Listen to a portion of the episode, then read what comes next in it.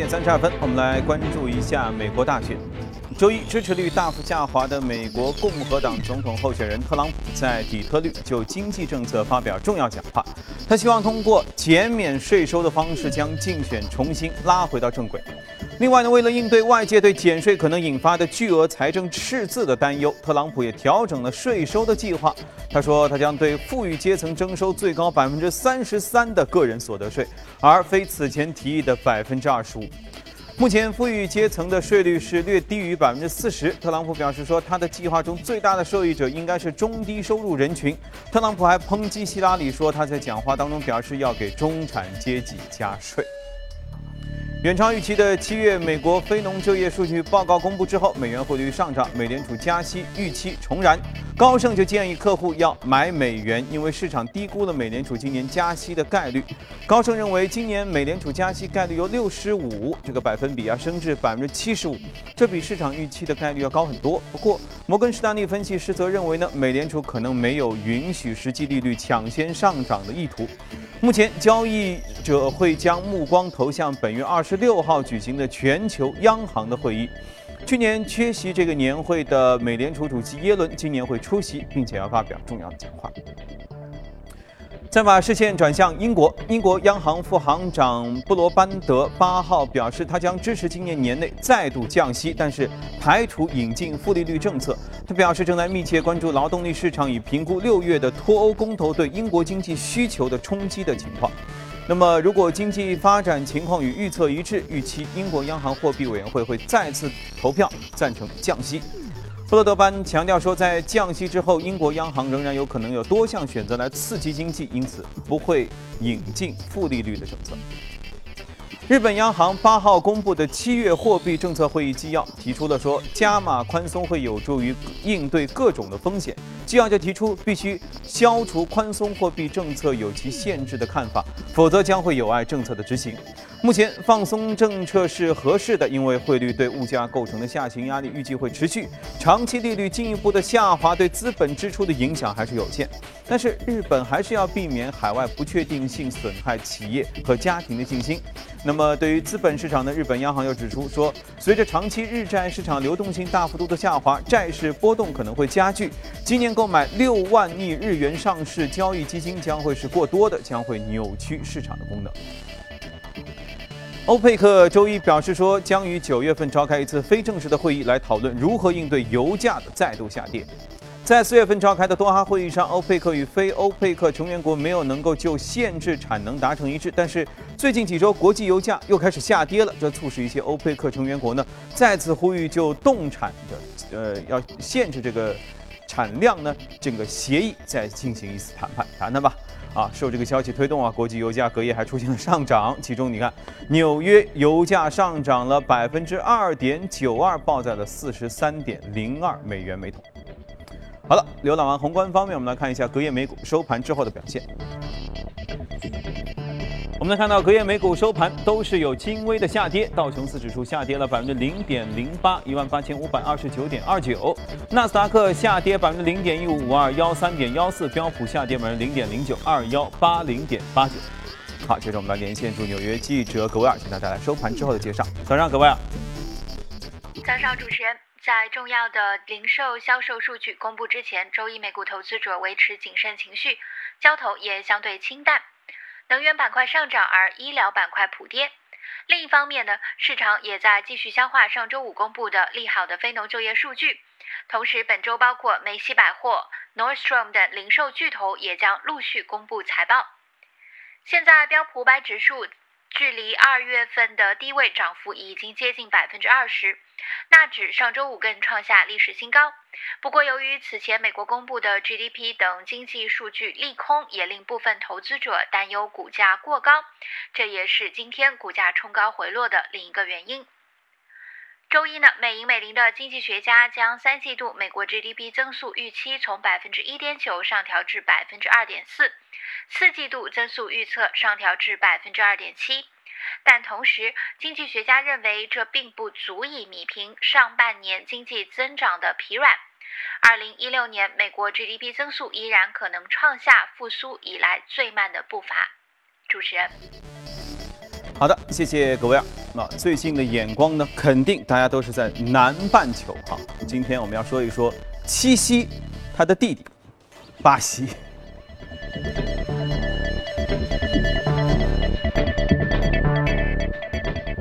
啊，真有意思哈！七夕节说巴西，还应该会是一个挺好玩的。好，我们欢迎一下许哥。呃，奥运会您肯定看吧？嗯，啊看了一，看过什么项目？今天会看游泳吗？早晨举重。啊，早晨举重。嗯，然后呃，在讲巴西之前，我们先讲一下在英国公投之后全球的资金的一个大的变化。嗯嗯。呃，出现了一个新的变化，因为英国的本来的资金是很大的，因为公投的这个事件，所以造成很多资金开始外流。外流是两条线路，第一条就往美国走，所以我们看到美国的股票市场在最近的一个月当中涨得非常好，尽创新高对嗯，尽管它的企业盈利其实我们可以看到是一直在下滑，而且 P/E 值又是很高，但是它的这个股价综合指数都创了很大的新高。那另外一条线路呢，很多的资金出于避险的需求，就跑到跟西方发达国家没有太大关联的呃新兴市场国家。过去的一个月当中，新兴市场国家除了中国之外，其他的市场涨得都是比较好。呃，比如说泰国涨了百分之五，一个月就涨了百分之五；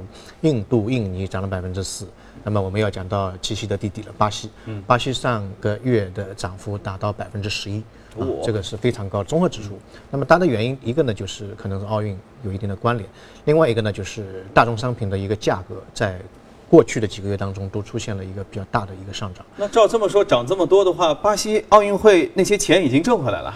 呃这个就可能 还他是们办的又那么省，对吧？所以我们要讲到下下一个问题，就是巴西现在经济还是有很大的一个问题。嗯，比如说它国内的通胀，你拿那个货币的话，你会觉得这个通胀非常厉害，达到百分之十点六七，百分之五以上已经属于恶性通胀。对所以是非常非常差。然后去年的 GDP 基本上是萎缩百分之四，今年的话估计是萎缩百分之三点二，嗯，明年的话还是萎缩啊，连续三年在巴西的历史上面是呃非常少见。所以难怪奥运会之前会那么多乱事儿哈。对对，所以呃，巴西经济其实我觉得出现了很大的一个问题，原因在于它可能也是一个先天的一个优势，它有很大的资源。巴西我们知道，一个热带雨林，第二个就是那个淡水谷的铁矿石，嗯，啊，它的那个铁矿石的储量非常的丰富，跟澳洲的铁矿石有的一拼。嗯，那么在二零零一年的时候，呃，铁矿石的价格只有二十美金一吨，嗯，那么十年的牛市，商品的十年牛市，到了二零一一年，就经过十年之后，铁矿石价格已经到了两百八十美美金一吨，就是从二十美金就涨了十四倍。嗯，所以巴西政府觉得，哎，我卖铁矿石就可以了。嗯啊，所以它的整个工业就是开始有一个去工业化，就是快速的衰退。巴西之前的工业是非常好的，在一九六九年，它有一个巴西航空，是全球第三大的飞机的一个制造商。啊，那么当时的时候，整个巴西的工业占到 GDP 大概百分之二十九左右。那么随着这几年卖铁矿石卖的越越来越好，那么政府也对这一块呢比较比较轻视。另外一个民众也不太愿意去从事工业啊、那个制造业啊，所以它的整个实体经济有一个空心化。他们本身这个劳动人民的习惯上，好像就喜欢晒晒太阳、跳跳舞，对啊，踢他们喜。欢做一些服务业，嗯，所以同期的话，这个工业或者是实体经济是有一个比例的大幅下滑，但是制造业占到，而、不是那个服务业占到它的经济百分之七十，嗯，就快速的基本上占了整个大大部分的一个经济。所以到了二零一一年之后，铁矿石或者大宗商品的牛市结束了，这十年牛市蜜月期结束了之后，发现，哎，铁矿石从二百八十美金一下跌到四十美金，嚯，然后呃这个就车做的。就再也回不到过去了，因为整个经济已经完全被掏空了。嗯，掏空了之后，你单靠服务业是不行的。然后大宗商品的价格又下跌，所以它的现在的财政赤字是有记录以来最差的一个财政赤字。嗯，所以实体经济对于一个国家呃的发展是非常重要。我们可以看次贷危机之后。呃，奥巴马政府也是痛定思痛，当时是通过房地产的一个刺激，然后经济一个非常繁荣的一个表面现象。但是次贷危机之后，奥巴马政府就提出了一个就重工业化，就重新把那个制造业，嗯再从国外拉回来，免税啊等等的，因为只有这一块可以触动整个经济的发展。包括我们最近可以看到，美国经济其实现在表现非常不错啊，就业市场也好，消费也好，零售也好，就是从二零一一年之后的一个重工业化，然后整个制造业这个就业开始慢慢慢慢起来了，所以它的整个经济体就相对来说会比较健康一点啊。那么另外一个就是我们讲到海外的投资。呃，海外投资，特别是新兴市场投资，在过去的三、过去的十年当中，应该是一个热点。但是随着美元升息之后呢，很多资金从新兴市场就出来了，因为美元升息是个海绵嘛，嗯，把那个钱就抽回来了啊。所以近期的新兴市场投资呢是有一定的风险啊。那么我们如果说要去做投资，因为但是它毕竟也是一个新的经济体。就它就属于八九点钟太阳，它的增长方式或者速度是跟西方的那些发达国家不一样，那些已经可能已经完全成熟了或者工业化了，啊，它的投资机会很多，但是一定要找一些。呃，怎么说呢？经济结构是比较多样化的，不要单一去靠卖矿啊，或者说是出口啊，这对最好是之前没涨的，周边都涨了，它却没有涨的。对。那么第二个呢，就是我觉得很重要的一点，一定要关注这个国家的汇率是不是稳定。呃，巴西的雷亚尔之前的一年半时间当中跌了七成，啊，所以他我之前写过一篇文章，当地的这个理发理发师理完发，他不愿意拿那个雷亚尔，他说你给我一个。实物吧，比如说一个呃鸡翅吧，那么我们就可以用物物交换了，因为他拿到那个货币的话，啪一下子到第二天的这个购买力就大幅下对，所以你你投资到那边，你有可能呃你会看到股市股票市场涨了百分之十一，但是到时候你汇率这个钱回到本币的时候，你会发现哎不仅没有涨，反而会亏了。所以海外投资第一站也是最重要的就是汇率，特别是新兴市场，它的汇率不是特别稳定，像美国、欧洲那些还好。嗯，因为它毕竟整个经济体比较稳定，不会太大。但新兴市场的波动非常大。我们之前节目当中讲到的，就委内瑞拉，去年全球涨幅是第一的股票市场，涨了百分之二百七十八，但它汇率跌了七呃七成或八成，所以最终拿回来的钱还是亏了一半左右啊。所以这个汇率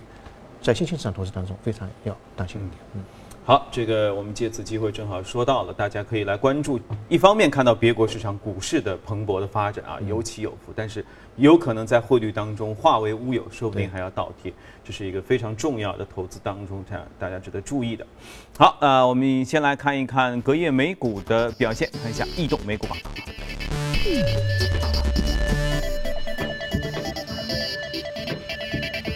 动美股榜当中，企业集团、基础建材、金融消费品和工业品涨幅都算是靠前。而在个股当中呢，特殊零售业、独立油气、油气、油气啊，三个油气，还有特殊零售行业是涨幅靠前。零售业，这是要到什么旺季了吗？为什么零售一下涨那么多？这些我当时看的这个涨幅也是吓了一跳，嗯，然后我想它的市值应该蛮小的，结果看了一下也有二十多个亿的美金。它是一天就涨百分之一百多啊？一个晚上吧，呃，非常非常厉害，在我们异动美股榜榜当中很少有出现，一般是十、二十、三十，对，已经不得了，已经很厉害了，哎翻倍。对，它是美国的最大的寝具，也就是睡觉的床垫啊，这个枕头啊、被子啊，这个寝具的 number one。那它肯定是跟七夕节有关，number one。然后呢？话在美国的话，其实寝具的这个销售也很奇怪，有点像啤酒一样的，它每个区域它的第一名都是不一样的啊。各地有龙头品牌，可能是那个床床垫比较大吧，运输不太方便，当然不知道什么原因哈。然后这家企业就是前几年通过不断的兼并收购，所以成为美国最大的一家那个寝具的这个供应商。呃，他一四年的时候收购了全美第四大的那个那那个那个寝具供应商，现在是变成真正的第一名。但是美国的寝具的供应商就是刚才讲的，它的品牌非常分散，前五名加总起来也就占到市场百分之二十七左右，嗯啊，百分之二十七。但它拥有全美最好的一个寝具的一个供应的渠道，那很多小地方的这个 number one 的渠道都被它掌握了，嗯。那么这一波呢是被一家，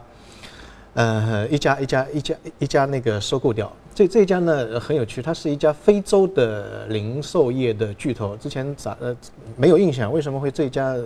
这个名字也是很奇怪的一家名字？嗯，然后它是一家非洲的一个巨头，然后这个溢价的水平呢也是让市场觉得有点看不懂。呃，为什么会出了那么高的一个价格？呃，本来是三十多块美金，呃，二十九块美金，现在一下跳到六十六十四块美金，那么大，百分之一百十五，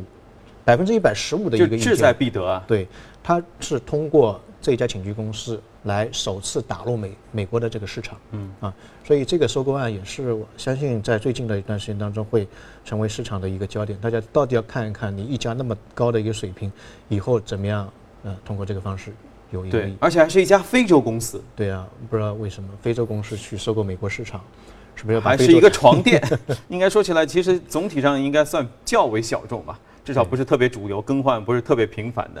这么一个一个。关键是这个业务可能互补性比较差。非洲有什么东西可以通过床垫的市场的渠道去销售出去，销售到美国市场？所以大家市场都在看下一步怎么。可能是一盘很大的棋啊，对，说不定。OK，好，这个有趣的美股我们也可以和大家一起来了解。好，去一下广告，广告之后马上回来。好，再来看一组最新的全球公司资讯。沃尔玛公司周一正式宣布说，将以三十亿美元的现金来收购在线零售商 Jet.com，未来还会额外再支付三亿美元的沃尔玛的股票。这项交易会帮助沃尔玛加强他们电商行业的业务，并且更好的和亚马逊等对手来进行竞争。那么预计交易完成之后呢？呃，被收购的 Jet.com 会保留自己的品牌。美国最大的 P2P 公司，大家都非常熟悉，Lending Club。呃，周一盘后发布了二季度的财报，当季实现营收1.024亿美元，亏损则从去年同期400万美元扩大到了8140万美元，哇，超过市场预期。Lending Club 预计三季度公司会恢复增长。公司同一天宣布 CFO 离职，并且寻求新的机会。公司股价盘后一度又下跌超过百分之四。要知道，从上市以来，Lending Club 发展一直都不太顺。公司估值在短暂的突破一百亿美元之后呢，一路就下跌了至十八点三亿美元，缩水超过百分之八十。新浪发布二季报说，当季实现净营收二点四四亿美元，比上年同期增长百分之十十四，占净利润是四千三百三十万美元，和每股摊薄净收益五十九美分。其中，微博六月份的活跃用户数同比增长百分之三十三，达到了二点八二亿，其中百分之八十九是移动端的用户。二季度微博的净营收比上年同期增长百分之三十六，达到了一点四六九亿美元，超出公司此前。的预期。重要药物实验令人失望，百时美施贵宝周一再度重跌百分之四以上，促使瑞士信贷下调了他们股票评级到中性。施贵宝上周五以断崖式的暴跌震动了华尔街，大幅度下跌百分之十六，市值蒸发掉二百二十亿美元。哇！美国州政府机构周一表示，巴克莱集团同意支付一亿美元，与美国四十三个州以及哥伦比亚特区达成和解，以了结此前涉嫌的二零零五年前后操纵伦敦银行同业拆借利率的调查。巴克莱是卷入这个利率操纵案的几家大型银行之一，其他银行已经和美国当局就此事达成了和解，包括像瑞银、苏格兰皇家银行、德意志银行等等。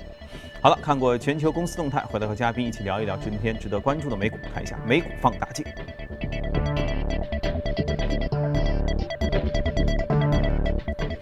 对，前面我们说过，美股放大镜就是最近两个热点嘛，七夕节和奥运会啊。白金，嗯啊，那个白金其实在我记得年初的时候也讲过，呃，贵金属当中的贵族。因为量相对来说比较稀有，嗯，我们之前讲过，把世界上所有的白金现在放起来，摆在一个奥运会的泳池里面，呃，仅仅可以没过脚背，嗯，所有的白金都这么薄的只有一层，对，很少很少，嗯，是比黄金要就所有开采出来之后放在存世的那边，对，存世在世界上那个放在那边，也就是一个脚背的一个厚度，所以非常稀少。那这个我觉得是可以很好的作为他们卖这个铂金戒指的时候的一个宣传语。对。呃，白金的价格之前一直是高过黄金的，二零一一年之前，但现在是反过来了。啊，现在反过来了，黄金价格是高过白金，所以这里面怎么样的机会，大家自己去理解。嗯，那么这家公司的话是美国的唯一一家白金的生产商，白金呢在全世界一个呢是在俄罗斯，嗯，呃储量最大，开采量也是最大，另外一个呢是在南非，那这两个国家之外就美国。美国的这一家公司是全球也是最大的这个白金生产商之一，九二年的时候成立的。白金用在什么地方呢？一个呢，当然我们刚刚刚才也讲到，七夕节可能送那个戒指啊，等等等等，这个首饰，然后还有筹币，就是一个纪念币。嗯嗯。那么它还有一个非常重要的在工业方面，我们之前节目当中有讲到过燃料电池。嗯。燃料电池就是充三分钟可以跑一千公里的那个电动电池。嗯。啊，那它里面那个催化剂就是白金。从北京开开那个燃料电池车到上海，你发现手指上面那个白金戒是没有了，就全部啊，它会这样消耗掉？对对，它它会消耗掉，嗯，它在这个里面会有一个消耗，所以呃，近期的燃料电池的一个这个行业或者领域的一个增长，而且现在已经进入商业化了，嗯，所以对白金的需求量非常有所增有所增加。那么另外一个它上涨的原因呢，就是从年初到现在，黄金涨了百分之二十八，白银涨了百分之四十五，那么这是老三，对，它涨得不多，嗯，所以这个资金就觉得，哎，黄金跟白银涨得太多了，那我有一个挤出效应，我要去买一点这个白金，嗯。做一个资产配置的一个平衡，所以造成它的价格在上个月单月涨了百分之十二，一个月就涨了百百分之十二，所以它是后来者居上，比前面黄金跟白银要涨得多一点。从年初到现在大概也涨了百分之三十左右，不到一点点。那那另外一个就是我刚才讲到的，呃，工业上面的一个一个需求。那么还有一个呢，就是俄罗斯。俄罗斯在白金产量是最大的，但是呢，它一直受到制裁，国际社会的制裁，所以它的那个量呢就出不来，所以也造成短期之内我们可以看到白金的这个价格出现一个比较大的一个一个上扬。那么还有一个未来一段时间当中，我们可以看到，呃，随着美元升息，但是它只是升一次息，啊、对这个黄金、白银的或者白金的影响不是特别大。第二个，现在全球资产荒，你真的挑不出，除了股票，股票现在也不好，然后债券价格又太高，嗯、整个全球的收益率，呃，那个格罗斯曾讲过，现在全球的资产收益率是近五百年当中最低的，所以你也找不出什么好的东西，所以现在就造成呃贵金属，包括黄金、白银、白金的一个机会就出现了。所以未来一段时间当中，我们可以关注一下，我们去从整个概念当中理解黄金、白银、白金这三种物质都可以去投。嗯，OK，大妈们啊，刚才